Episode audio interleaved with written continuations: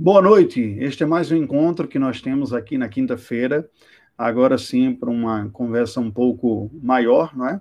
Esta semana eu dei início à transmissão de algumas mensagens devocionais curtas, diárias, em torno de sete minutos, às sete horas da noite, um horário que não choca com nenhuma outra atividade que eu tenha, dessas atividades semanais na vida da igreja, todas elas são depois, né, sete e meia, algumas oito horas, e alguns já conseguiram chegar em casa e podem ter acesso a uma curta mensagem. Então, eu peço que você acompanhe também. Se você não fez a inscrição, você pode se inscrever no canal no YouTube e clicar no sininho aí para receber as notificações e assim você pode receber sempre os avisos destas mensagens. Bem, nós temos caminhado juntos já há um certo tempo, e nessas noites de quintas-feiras, as últimas, nós temos refletido sobre a vida cristã, não é? Eu tenho reservado para domingo para amanhã uma reflexão um pouco mais teológica, para quinta-feira um pouco mais ligada à vida cristã, prática, não é? Um domingo ah, na mensagem bíblica. Boa noite, Jaqueline. É, nós estamos reservando mais uma exposição bíblica e só que essa exposição aí não é feita por este canal, meu canal, mas pelo canal da Primeira Igreja Presbiteriana de Belo Horizonte. O reverendo Edson, pastor titular da igreja, tem levado as suas mensagens por ocasião da manhã e eu por ocasião da noite. É, tenho tido esse privilégio. Agora, nós temos mais esse encontro é, diário aí, curto, né, de sete minutos, e agora esse que seria equivalente ao nosso estudo bíblico da, da quinta-feira. Eu gostaria de saudar vocês que estão acessando. O canal está aberto também. Boa noite, Saulo. E nós podemos interagir aí com conversa, com dúvida também, respondendo a algo. Vamos orar ao Senhor, rogando a sua bênção. Heloísa, boa noite. Heloísa sempre traz algumas questões, né, algumas ponderações que terminam, que se estendem um pouco mais para depois.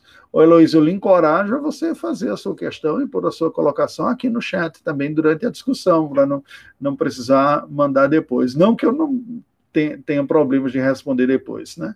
Claro, se há alguma questão um pouco mais pessoal, eu entendo né, a, a, o desejo de que esta conversa fique um pouco mais em privado, mas em geral não tem sido isso. Nada, nada que tem sido colocado em privado eu tenho percebido que não seriam questões que não poderiam ser compartilhadas também no grupo, né? Fica uma palavra de estímulo também nesse sentido, porque muitas vezes o sentimento de um, a dúvida de um também é a, a do outro, e eu procuro moderar. Essa participação mais interativa tem ocorrido um pouco mais por ocasião da, do domingo de manhã, às nove horas, né? Que seria a escola dominical.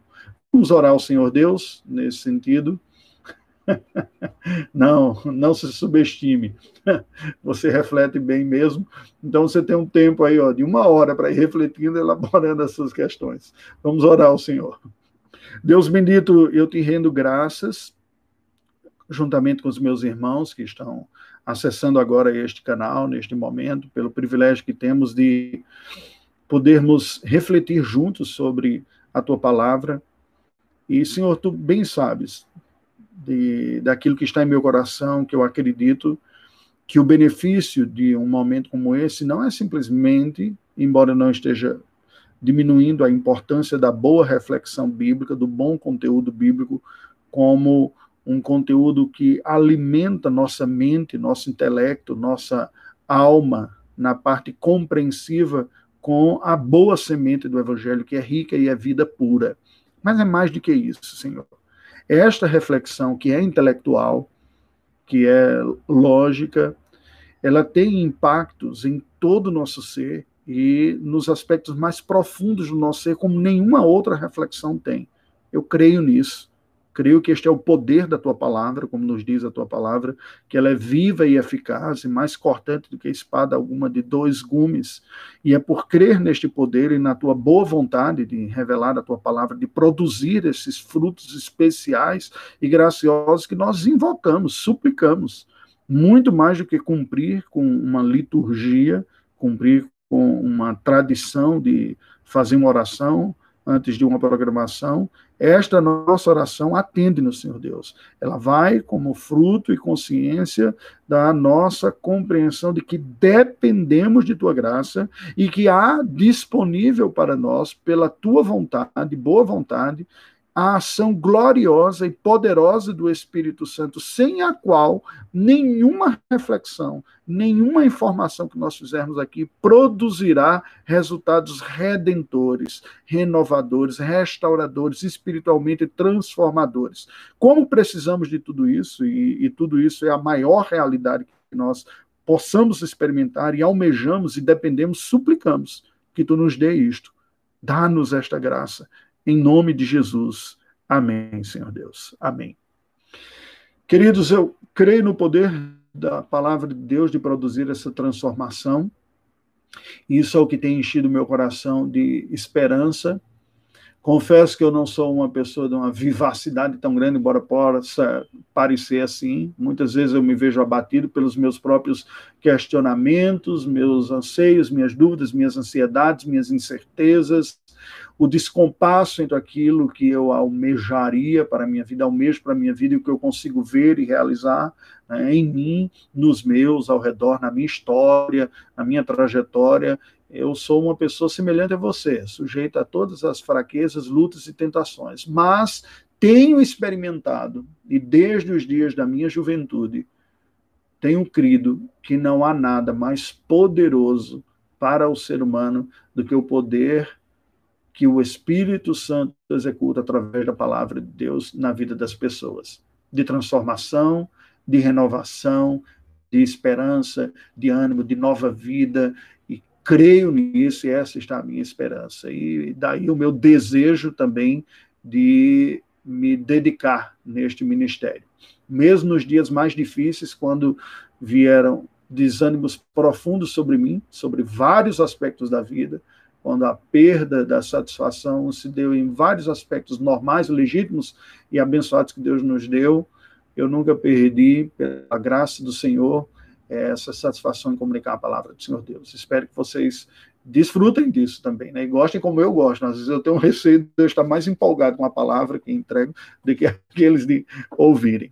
Bem, é, nas semanas recentes, nós temos refletido sobre a missão da igreja. Né? Começamos na vida cristã, uma definição do que é o, o cristão, o chamado ministerial de Deus para os cristãos, e estamos algumas semanas refletindo sobre esta missão a partir do, do comissionamento final que Cristo deu à sua igreja, conforme está registrado nos evangelhos, na palavra de Deus. Começamos pelo mais amplo, que é o, a grande comissão de Mateus, como nos é dito. Boa noite, Noelma.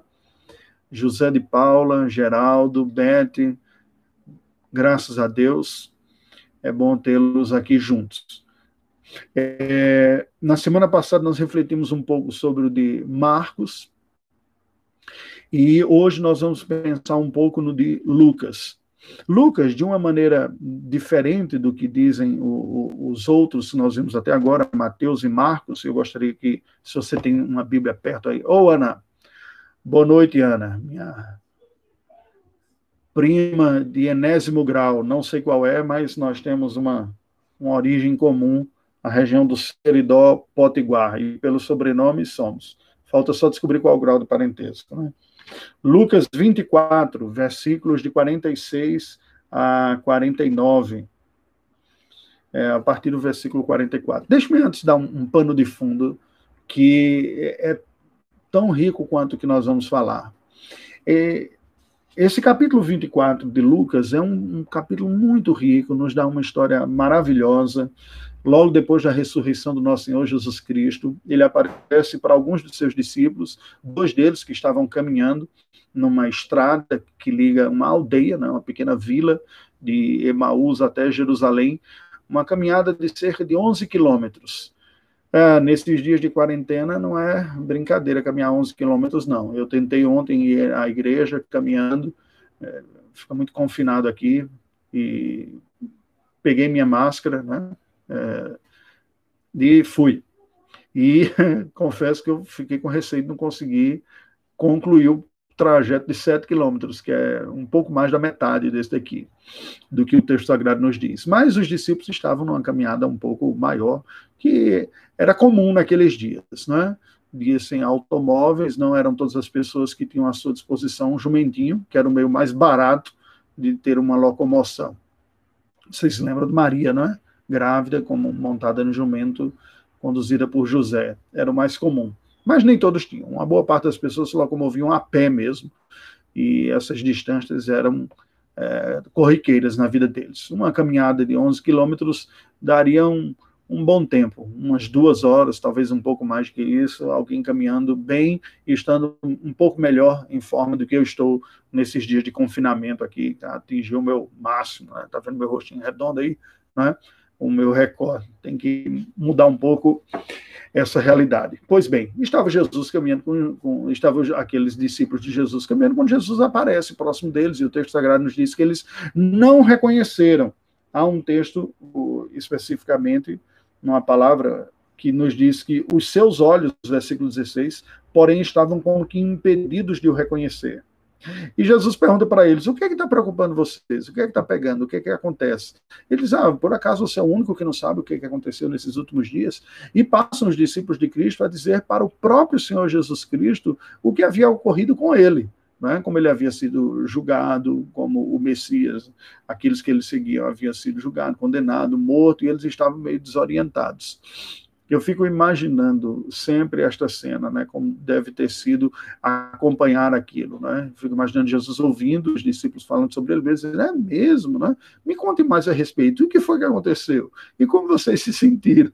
E como vocês reagiram? E os discípulos falando, pois é, aconteceu isso, e explicaram o que aconteceu a Jesus, nos diz a, a palavra do Senhor, até que, num dado momento, é, eles falam: olha, é verdade que algumas mulheres falaram que ele ressuscitaram, né?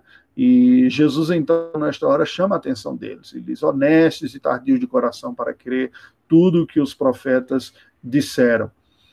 Porventura não convia que o Cristo padecesse e entrasse na glória? E aí me permite abrir um parênteses aqui, algo que tem é, afetado a minha vida e afetado o meu próprio ministério, vida cristã e ministério vem destas palavras que Cristo diz aqui no versículo 27. Não delas exclusivamente, mas elas inclusivamente. Diz: começando por Moisés, discorrendo por todos os profetas, expunha-lhes o que a seu respeito constava em todas as Escrituras. É muito curioso porque depois que Jesus ouve o relato dos apóstolos sobre o que tinha ocorrido com ele, o que tinha ocorrido com o próprio Senhor Jesus Cristo naqueles dias, ele lhes repreende, né? Ele diz: vocês têm um coração muito duro para acreditar no que diz as Escrituras.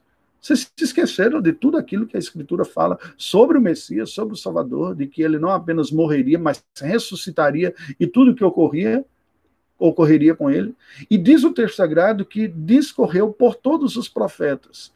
Lembremos que todos os profetas significa, na tradição judaica, a maneira como os judeus organizam os livros da Bíblia, que são exatamente os mesmos livros que compõem o nosso Antigo Testamento, mas que são agrupados numa sequência diferente da nossa. Não faz diferença nenhuma para leitura, para estudo, diferença nenhuma, porque o conteúdo é exatamente o mesmo, mas a maneira deles agruparem é diferente a, o Pentateuco, como a, a, nossa Bíblia também tem, começando pelos livros da lei, mas depois diferencia um pouco o agrupamento. Eles dividem em três blocos apenas. Nós, cristãos, seguindo a tradução da Septuaginta, dividiu alguns livros que eram grandes em dois, daí nós temos dois livros reis, dois livros de Samuel, dois livros de crônicas, Ejas separados, Neemias, e realocamos por gênero literário.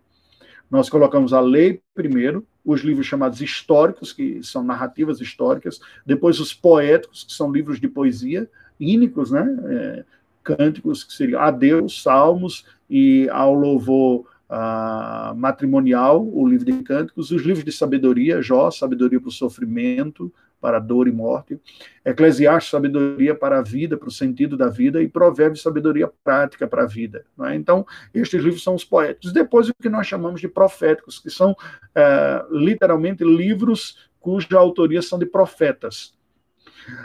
Entretanto, os judeus rearrumam os livros do Antigo Testamento de uma maneira diferente. O que eles chamam de profetas inclui os que nós chamamos de livros históricos, a maioria deles, e livros proféticos, a maioria deles também.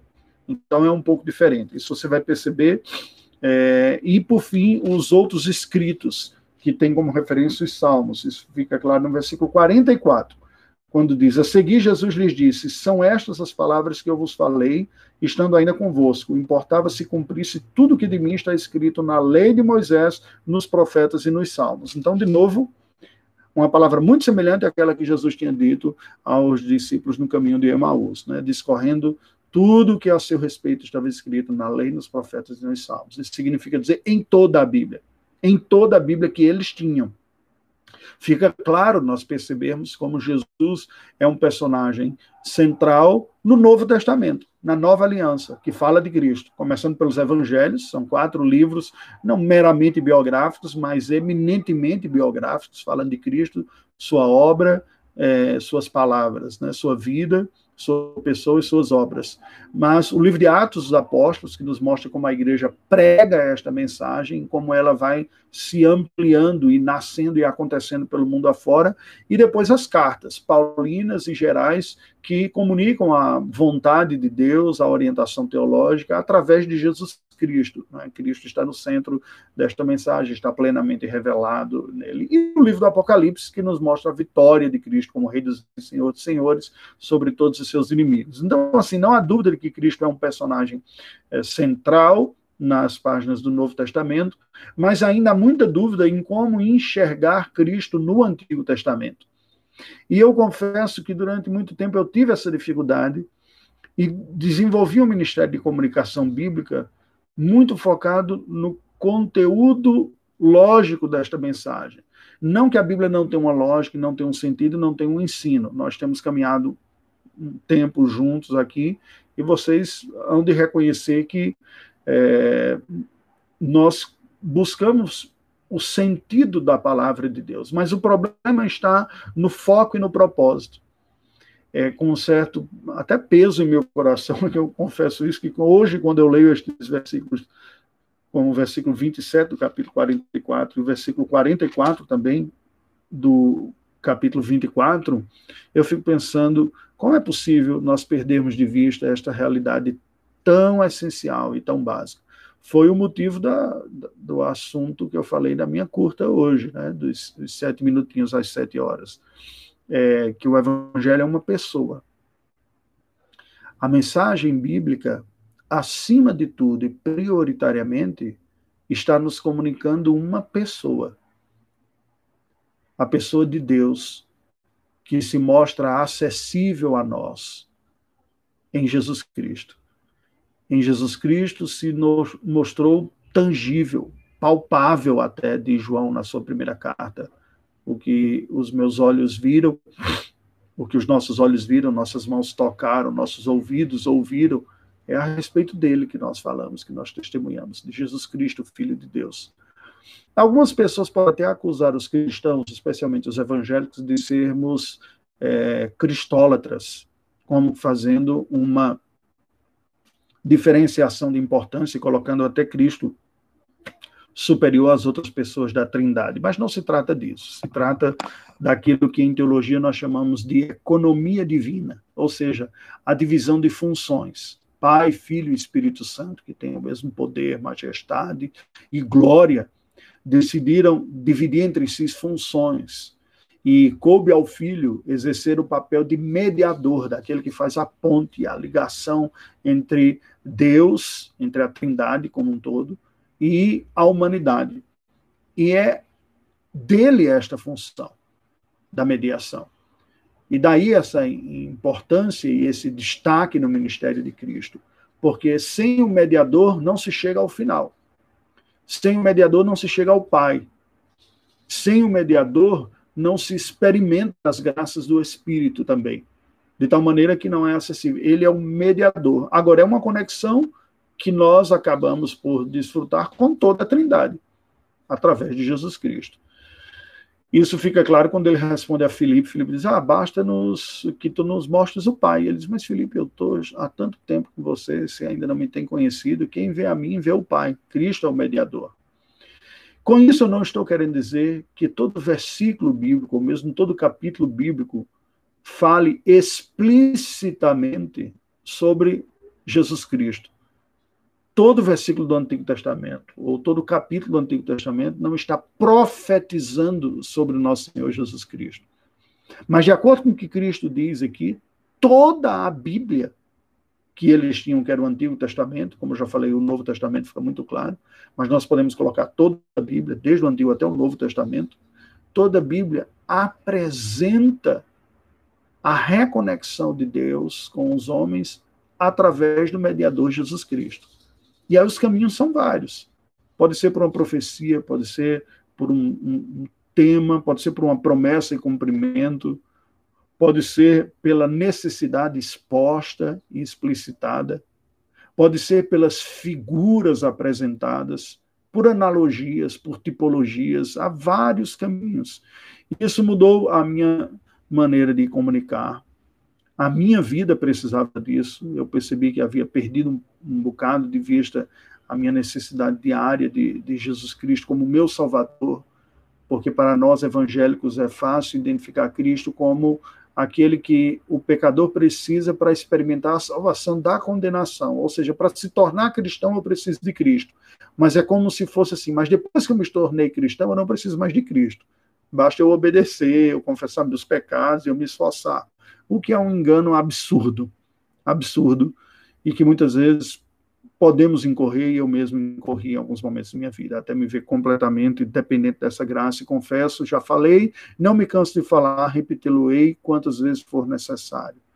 É? Eu preciso de Cristo todos os dias da minha vida e não quero nunca mais me esquecer disso. Eu preciso de um Salvador. Eu sou incompetente para me salvar, eu sou incapaz de cumprir a vontade de Deus pelas minhas forças, de reformar a minha vida, de me restaurar, de me autoconfrontar, auto-santificar e autogerir a minha vida. Se fosse possível ser um Salvador, teria sido desperdício de sangue do Filho de Deus na cruz do Calvário. Não é possível. Nós precisamos do Redentor. E por isso é que Cristo, encontrando com seus discípulos ali naquele caminho, cujos olhos estavam como que impedidos de ver, traz uma palavra dura e lhes repreende. Vocês não sabem como vocês são nécios e duros de coração, o que a meu respeito estava escrito na Escritura. E passa a discorrer, é o que diz. Não convinha que o Cristo aparecesse, entrasse na glória, e começando por Moisés, diz o versículo 27, discorrendo por todos os profetas, ou seja, os livros históricos, que falam de quê? Falam da conquista da terra de Canaã, falam dos reinados que vieram posteriores, dos governos dos juízes, da libertação da opressão dos, dos, inimigos, das monarquias, do Reino Unido com os três reis, Saul, Davi Salomão, depois é uma monarquia dividida, dois reinos, e traição e apostasia. E Jesus diz, através destes livros, quem ele é, demonstrado ali. Então é claro que não se trata apenas de profecia Há toda uma mensagem bíblica em cada parte da Escritura que nos mostram Cristo de várias faces. Nem sempre é fácil e nem sempre o caminho é direto, mas é a única forma de nós experimentarmos e desfrutarmos e vivenciarmos o propósito principal da Escritura Sagrada, que é nos revelar Deus e nos relacionar com Ele e nos reconectar para que nós nos relacionemos com ele. É desta forma. Todo outro uso, ele pode ser útil, mas ele será menor. Todo o meu esforço aqui de comunicar e explicar versículos bíblicos para vocês com toda honestidade. Eu vejo isso porque é uma tentação de conservadores. Comentei já algumas vezes e não, não me importo em repetir. Existem pastores muito mais capacitados em explicar tecnicamente os textos bíblicos do que eu pessoas que dominam as línguas originais, como o hebraico, que eu tenho muita dificuldade, e mais que o grego, eu também estou um pouco enferrujado. Se você quer ter um entendimento mais profundo dos textos bíblicos, compre um bom livro de exegese bíblica, de explicação, e você vai ter melhor do que eu posso falar aqui para você. O que que significa? O que, que eu estou querendo dizer com isso? O propósito das Escrituras, acima de tudo, é fazer com que nós experimentemos esta vida com Deus, que é permitida e é possível somente através do mediador Jesus Cristo. Esta reconexão de restauração de comunhão, de proximidade, de dependência, de transformação, de renovação espiritual, que é oferecido através do conteúdo bíblico. Agora, nós não podemos fazer uma oposição, um antagonismo, como se fosse para ter relacionamento, eu não tenho que entender. Não, definitivamente. Isso seria uma violação da nossa natureza humana, da imagem de Deus que há em nós. Nós somos criados seres inteligentes, com capacidade de reflexão. E é exatamente esta forma que Deus se comunica conosco. É diminuta, é menor, é esquisita, é feia, é desrespeitosa aquela espiritualidade que é vendida para as pessoas pela via sensitiva. Porque, veja, aquilo que você constrói na sua vida de bom, o desenvolvimento que você teve na sua vida profissional e mesmo relacional, passou necessariamente pela sua capacidade reflexiva, afetiva e de tomadas de decisão. Isso é o coração na Bíblia, a palavra coração. Envolve a mente, as afeições e as decisões. E é muito triste ver essa crise ontológica, essa crise de ser que os seres humanos experimentam nessa época ultramoderna ou pós-moderna. Uma desconfiança, um ceticismo absurdo quanto à capacidade reflexiva e racional do homem, que empurra o ser humano a viver um antagonismo do ponto de vista profissional, as pessoas se estudam, estudam, se qualificam, argumentam, lutam, fazem pós-graduação, MBA, faz mestrado, escreve, lê livros. Agora, as questões mais profundas de sua vida, ela surta. Ela vai para um caminho totalmente diferente, ela nega, ela apaga os seus neurônios, sua capacidade reflexiva, entra, busca entrar num estado alterado de consciência e se unir ou se elevar espiritualmente com uma espécie de transe. Ora, não é à toa que isso está ocorrendo. Isso tem a ver com um cinismo, um ceticismo quanto à capacidade reflexiva humana, mas também tem a ver com o distanciamento da imagem bíblica, de quem Deus é e quem o homem é. As pessoas, pouco a pouco, no mundo ocidental, e esta é a falência que o mundo ocidental tem experimentado, a bancarrota, claro que os efeitos colaterais demoram mais a vir. Nós desfrutamos hoje dos benefícios que o cristianismo legou ao mundo, à humanidade, através de sua objetividade. Agora, ao negar esta objetividade, nós começamos a falir. E ele está ruindo, moralmente, o mundo ocidental está ruindo. Intelectualmente também. Existencialmente, a crise existencial nunca foi tão forte. O niilismo, a, crise, a crença de que nada faz sentido, o existencialismo, a busca de preencher vazio com experiências que lhe tragam um comunicado imediato, esse esta inclinação natural que nós temos para um sentido maior, transcendente, que ultrapasse a vida aqui, gera estes absurdos de seres inteligentes buscarem elevação espiritual de uma maneira não inteligente, em transes, em êxtases, às vezes usando até recursos é, químicos né, para que isso ocorra. Mas não apenas isto, a espiritualidade sendo encarada como essa espiritualidade puramente transcendental. Nós somos criados à imagem e semelhança de Deus, portanto, capacidade reflexiva, e Deus nos comunica assim. Agora, nós não somos cérebros, cérebros ambulantes. E este é o problema que vem sobre os conservadores. E aperta-me o coração ver como muitos daqueles que estão em nossos contextos eclesiásticos têm a sua vida focada no conhecimento. Ora, se o conhecimento fosse a solução, aqueles que têm mais conhecimento seriam aqueles que têm a vida mais abençoada e mais feliz. E isso não é verdade. O próprio Salomão disse: com muito conhecimento há muito enfado. Há um fardo. A angústia de algumas pessoas supostamente inteligentes, alguns até que se dizem ateus, dizem: Eu gostaria de não saber tanto e não conhecer tanto. Talvez eu vivesse mais simples, eu vivesse mais feliz. Eu admiro Claro, existe um tom jocoso nisso, uma crítica irônica por trás, né? Mas eu admiro aquela pessoa que trabalha comigo e que tem fé e eu não consigo ter porque eu penso demais. Existe uma certa arrogância, mas o resultado, o, o fato é que o resultado disso é uma angústia. Uma angústia, por quê? E por que, que vem tudo isso? E por que, que essa espiritualidade mais esotérica tem estado em moda? Porque nós temos nos distanciado da crença em um Deus pessoal. Se não se crê em um Deus pessoal, se há alguma força, se há algum sentido, se há alguma realidade maior do que mim mesmo, do que eu e você como indivíduos, e ela não é pessoal, então ela é impessoal. E sendo impessoal, é impossível ter uma relação pessoal com uma força impessoal.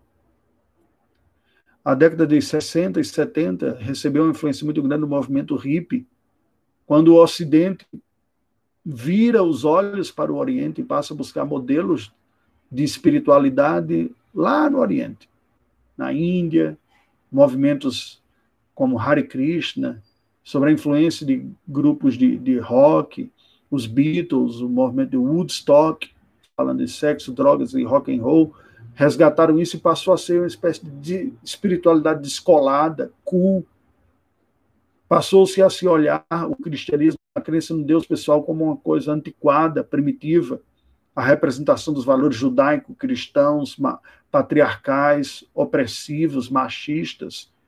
Deus naquela carranca de um velho com as feições graves, olhando com nojo, com uma certa antipatia, com pouca paciência com essa humanidade, com quem não se tem um bom relacionamento, mas se tem medo.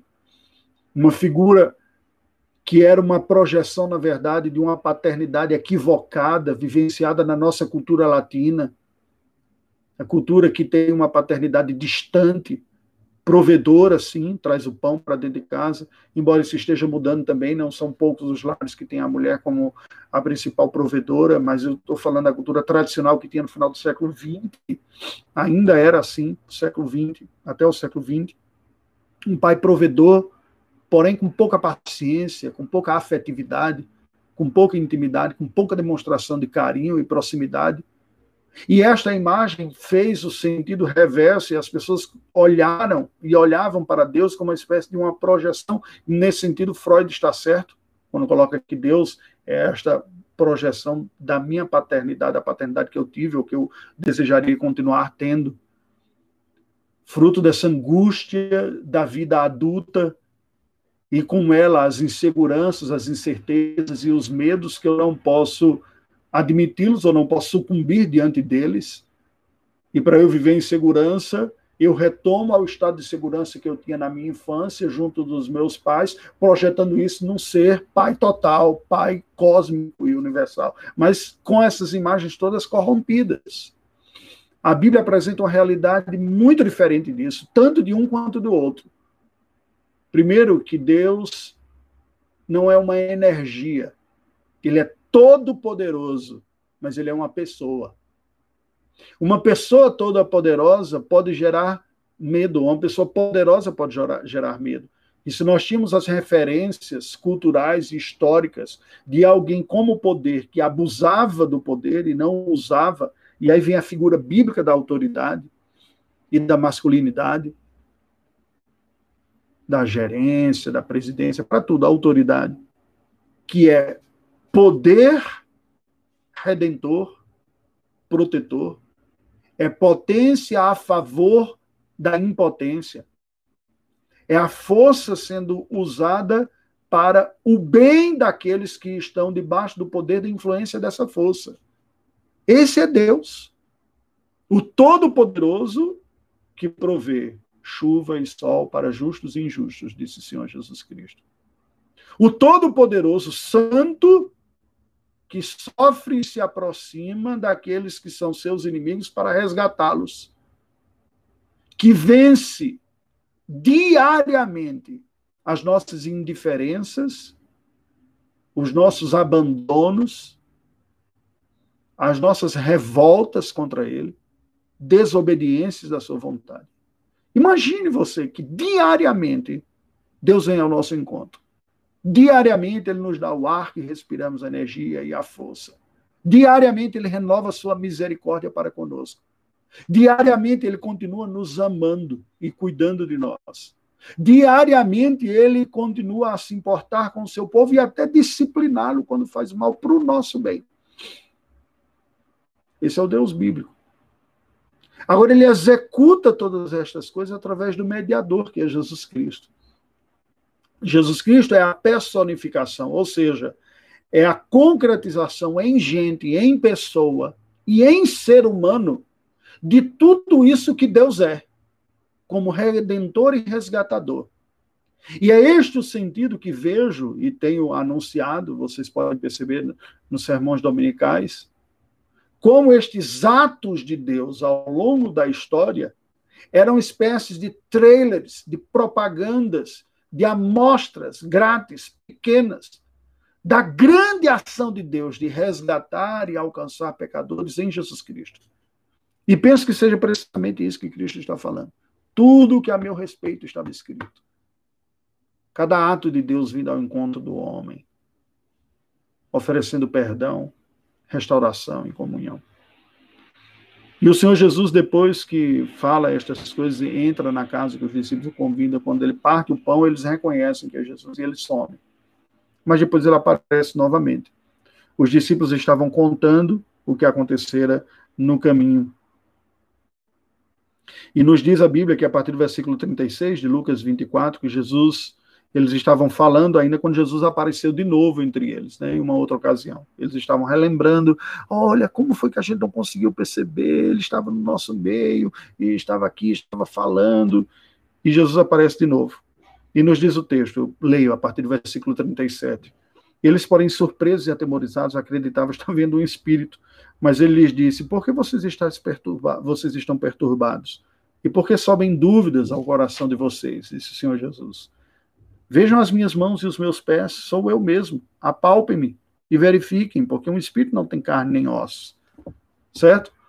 O Senhor Jesus Cristo não é um espírito, uma alminha, ele ressuscitou em corpo, e ele está em corpo, ele incorporou a humanidade para todo sempre. Ele sempre foi Deus, continua sendo Deus, mas desde a, a sua experiência humana, com o nascimento através da Virgem Maria, ele experimenta a humanidade, vivencia na humanidade a obra da redenção, resgata a humanidade por se tornar humano como nós, por ser o nosso representante de fato, não representante de outra categoria, mas um representante de igual categoria. E esse é o verdadeiro representante. Esta é a diferença do sacrifício de Cristo para os do Antigo Testamento. Os do Antigo Testamento não tinham a efetividade de operar a redenção porque era um representante pedagógico, era um representante representativo. Desculpe, não estou usando o mesmo sentido a palavra aqui. Representante, primeiro, porque representa um outro, mas representativo porque não está na mesma categoria. Então, um mero figurante. Não é? Agora, Cristo é o representante substitutivo, porque é da mesma espécie, tornou-se humano.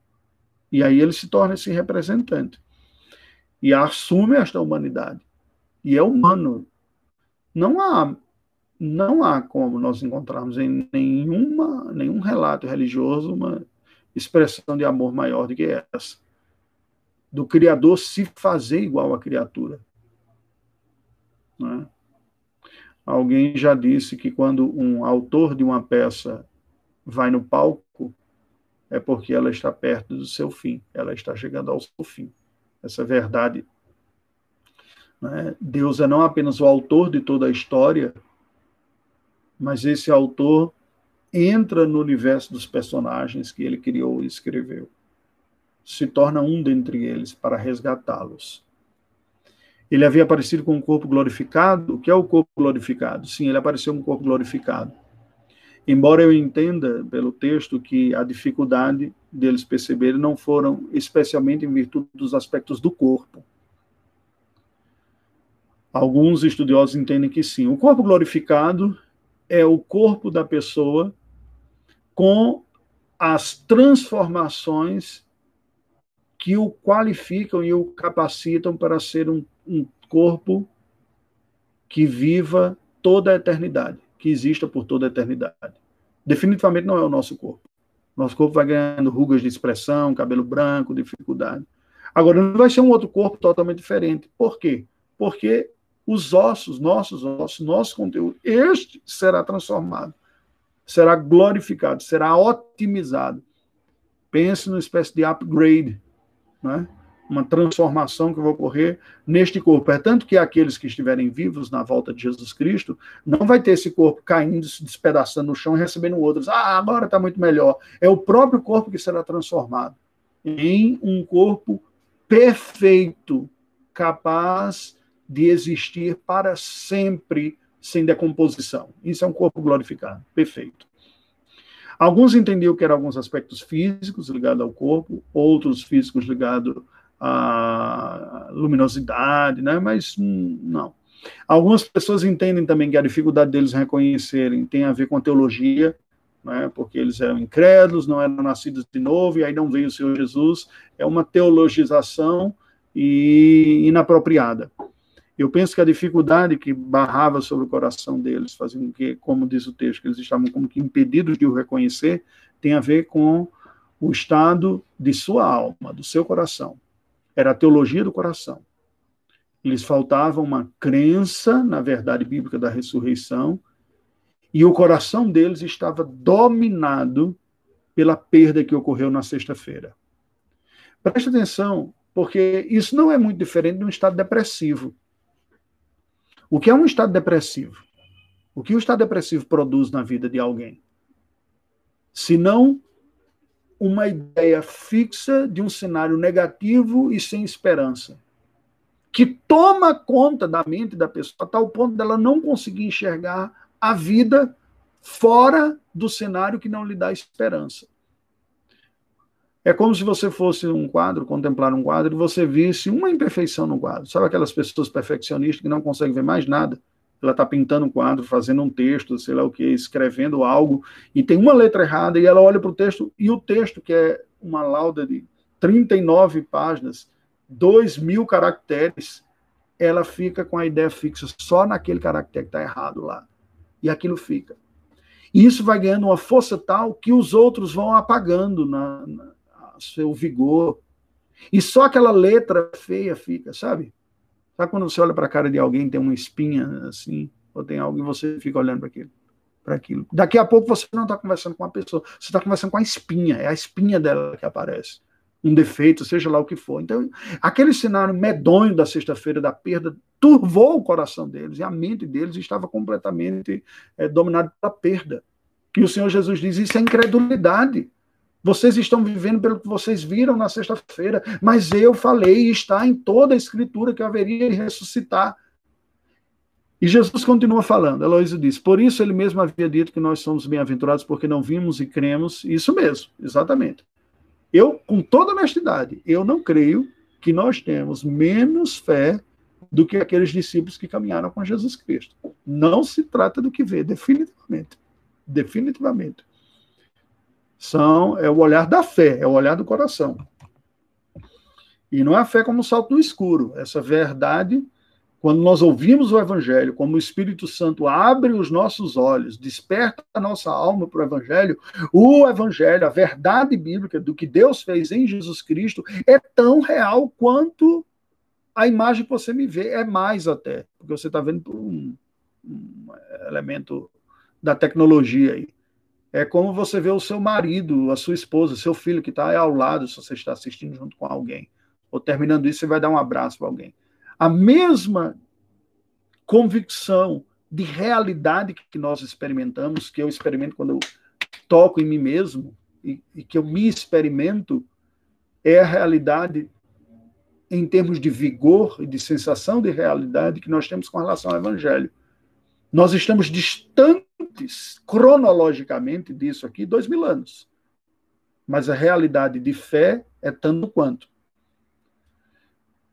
O que, que Jesus diz aqui? Ele diz: oh, Veja, sou eu mesmo. Ele mostra as mãos e os pés. E por que e por que não acreditarem eles ainda? E por não acreditarem eles ainda por causa da alegria, estando admirados, Jesus lhes disse: Tem aqui alguma coisa para comer?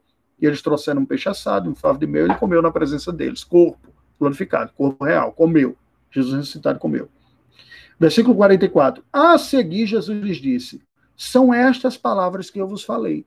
Veja, depois de ter aparecido, depois de ter falado sobre as escrituras sagradas.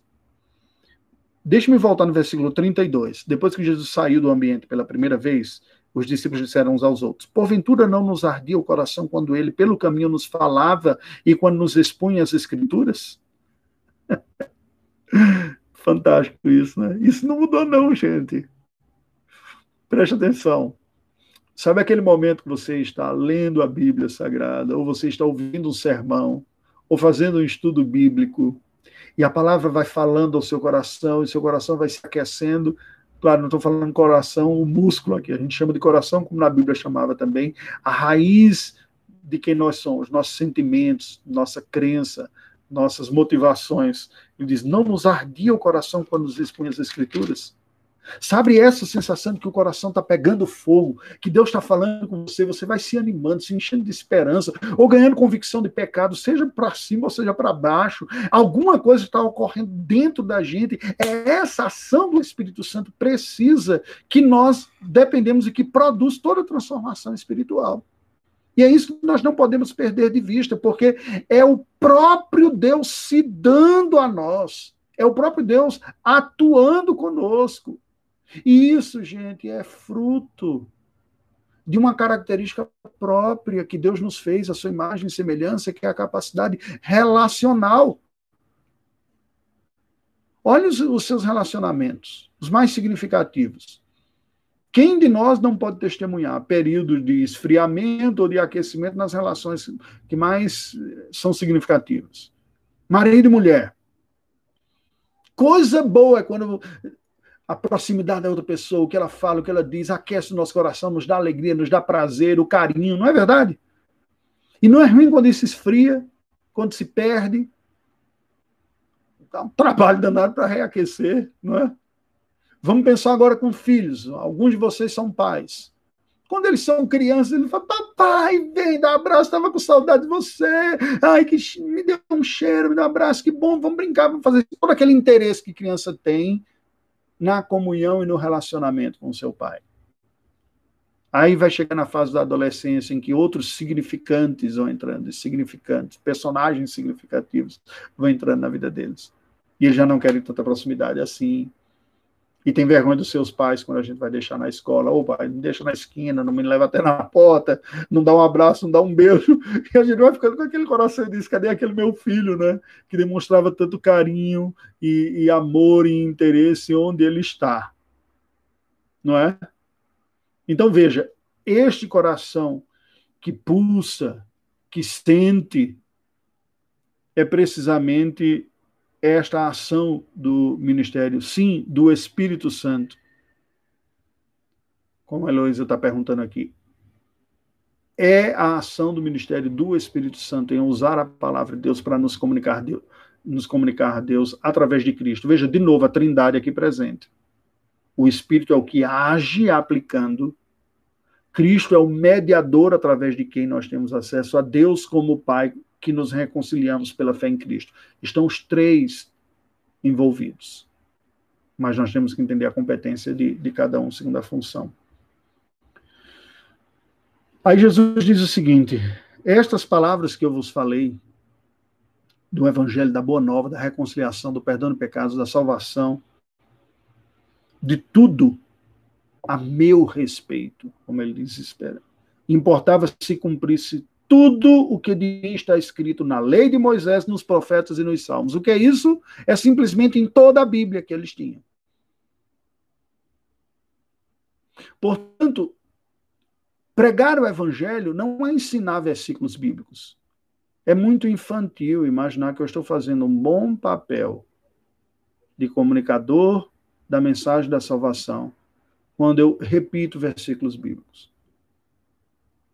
Na verdade, tem que tomar até muito cuidado com isso, porque assim, o propósito da palavra de Deus foi comunicar-nos verdades significativas. Ela tem que ter um, um, propósito. Você não dizer com um propósito intencional de comunicar para que as energias e concentrações estejam aquilo, é banalizar o seu propósito. Jesus fala dele. O que ele fez, a obra mediadora, redentora nele, em toda a Escritura. Toda Escritura é palavra de Deus, toda Escritura é útil, ela é inspirada, ela serve para outros propósitos também instrutivos, educativos, propósitos de discernimento, de orientação do que é certo, do que é errado. Mas lembra, sem a mediação e a redenção que há em Cristo Jesus, nós não conseguiremos nos utilizar de nenhuma eficácia, de nenhum conhecimento bíblico. Cristo tem que estar presente em nossa leitura, interpretação e comunicação bíblica. E daí nos diz o versículo 25: então lhes abriu o entendimento para compreenderem as Escrituras, é a obra sobrenatural. A ação do Espírito Santo em nós nos dá esta fé de tal maneira que não precisamos ver? Sim. Nós não vemos com os olhos naturais. Nós usamos o verbo ver ou enxergar aqui no sentido de percepção, de compreensão, de confiança, de crença. É neste sentido que vemos e enxergamos. Mas é tão poderoso eu ousaria até dizer, é até mais forte em vigor do que a visão oftalmológica, embora seja de uma outra natureza. E Jesus continuou, lhes disse: Assim está escrito que o Cristo havia de padecer e ressuscitar dentre os mortos no terceiro dia. De novo, a mensagem cristocêntrica, focada na obra de Jesus Cristo seu padecimento, seu sofrimento, sua humilhação, sua morte e sua vitória sobre o pecado e sobre a miséria pela ressurreição. E que em seu nome se pregasse arrependimento para a remissão de pecados a todas as nações, começando de Jerusalém. Vós sois testemunhas destas coisas. Eis que enviou sobre vós a promessa de meu Pai. Permanecei, pois, na cidade até que do alto sejais revestidos de poder. E a igreja vai esperar cerca de 40 dias até um, um pouco mais que isso, até a, o cumprimento dessa promessa, que é o envio do Espírito Santo. Lucas, igualmente a Mateus, nos apresenta vários elementos. É, é, das comissões que há aqui, entre os versículos 46 e 49, aquela que tem a maior abrangência juntamente com Mateus. Há uma autoridade para fazer isso, né? há uma ordem, vamos começar pela própria ordem que é dada aqui, né, a atividade. Pregar e testemunhar. Ele diz para que em seu nome se pregasse o arrependimento para a remissão de pecados. E no versículo 48, vós sois testemunhas destas coisas. Dois verbinhos aqui, vamos colocar em forma de verbo. Pregar, que é anunciar, é dizer é, de uma maneira lógica, clara, podemos dizer até estruturada, isso é pregar. E em outra ocasião nós podemos falar sobre isso, né? Fazer comentários bíblicos não é pregar. Algumas pessoas pensam que sim. Tem até um termo técnico para isso, que é homilia, outra coisa. Pregar é uma comunicação unida, um recado em que você se percebe um porta-voz de Deus e que dá um recado claro, objetivo. Nem sempre a gente consegue ser tão claro e objetivo, né?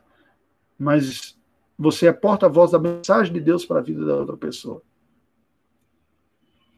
Pregar, testemunhar. Testemunhar, essas são duas palavras, segundo Ronaldo Lidori, que sempre estão presentes no Novo Testamento, que elas se complementam. Se pregar, por um lado, significa um anúncio formal de um conteúdo bíblico ou mais estruturado, organizado, claro, intencional. O testemunhar é mais informal, ele é um relato mais pessoal, não no sentido de que, como se costuma dizer, ah, eu vou dar um testemunho da minha vida. Não é pessoal nesse sentido, não sou eu o personagem principal a ser anunciado ali. Quando eu falo pessoal, é mais subjetivo, no sentido de que é uma narrativa mais livre da minha mente, do meu coração. Eu estou falando de alguma coisa conforme eu percebi, conforme eu vi e eu entendi. Pregar, portanto, é o anúncio do conteúdo do evangelho, e aqui nesse caso é o evangelho, porque você pode pregar não evangelho, pode pregar lei, pode pregar profecia, e não citar evangelho, e não ter evangelho nessa pregação. Pode, fiz isso muitas vezes. Deus me livre nunca mais cometer isso. Mas aqui Jesus está falando pregar o evangelho. Né? Pregar, como ele diz aqui, em que seu nome se pregasse arrependimento para remissão de pecados a todas as nações. Então há um conteúdo desta pregação aqui. Há uma mensagem. A mensagem aqui claramente é dito o arrependimento e a remissão de pecados. A cura, a solução para os problemas da, da alma, da culpa, da consciência humana. E todo ser humano tem isso. Ele pode sufocar, pode negar, pode desvalorizar, pode relativizar, pode culpar a sociedade, a religião, a educação que teve, mas todos nós temos uma consciência. E todos nós a defraudamos em alguma medida. E sufocamos esse testemunho natural. O evangelho que nós anunciamos é a cura disso, é a solução para este problema da consciência ferida, culpada. Então é preciso primeiro tornar claro qual é a culpa diante da lei de Deus, e aqui veja, aqui não é evangelho para fazer isso. Eu anuncio a lei para mostrar como a transgressão desta lei nos colocou culpado. E aí anunciamos o evangelho, que foi Deus em Cristo Jesus pagando em meu lugar pela minha culpa, pela sua culpa. Então, nós anunciamos também a resposta que o Evangelho demanda, porque o Evangelho é a boa nova de que temos um Salvador, foi o que eu falei hoje na curta, né? Em Cristo Jesus. Mas esta mensagem do Evangelho demanda uma resposta, ou seja, exige. A resposta não é Evangelho, é resposta ao Evangelho. Ao ouvir o Evangelho para receber os benefícios do Evangelho, nós precisamos nos arrepender. E veja, não é só para a remissão dos pecados passados. Não é só para resolver o problema de ser livre da condenação eterna, mas é também para experimentar uma renovação das lutas que continuamos tendo com o pecado. Porque ainda que tenha diminuído, ainda que sejamos libertos do poder escravizador, nós ainda transgredimos a lei de Deus, nós ainda falhamos, nós ainda temos problemas, nós ainda precisamos experimentar a remissão, o resgate deles. Se não da condenação, da força escravizadora, do peso da culpa, a necessidade da esperança para vencer. O âmbito, a esfera em que isso deve ser feito, diz o Senhor Jesus, a todas as nações, começando em Jerusalém mas não numa esfera de abrangência circuns, circuncêntrica, primeiro Jerusalém, depois. Começando porque a igreja estava em Jerusalém, deveria estar em Jerusalém, esperando a promessa do Espírito Santo, para a partir dali espalhar por todo mundo. Haveria uma capacitação para isso, que ele dizia a promessa do meu Pai, o poder do Espírito Santo que virá. É esta a comissão de Cristo. É a isso que nós somos chamados para testemunhar. Testemunhar Jesus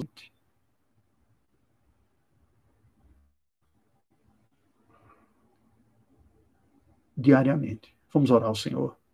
Deus bendito, nós te rendemos graças pelo encontro desta noite. Ajuda-nos a experimentá-lo, experimentar a rendição, o cuidado, o pastoreio do teu filho Jesus Cristo diariamente, pelo poder do teu Espírito Santo, nos conformar a ele, pelo poder do teu Espírito, vê-lo sendo formado em nós, nos santificando, purifica nossa consciência das nossas obras más, perdoa-nos os pecados, dá-nos vigor, força, ânimo para anunciarmos esta mensagem, experimentarmos estes benefícios e vermos pessoas próximas a nós igualmente experimentando a mesma graça. Oramos em nome de Jesus. Amém.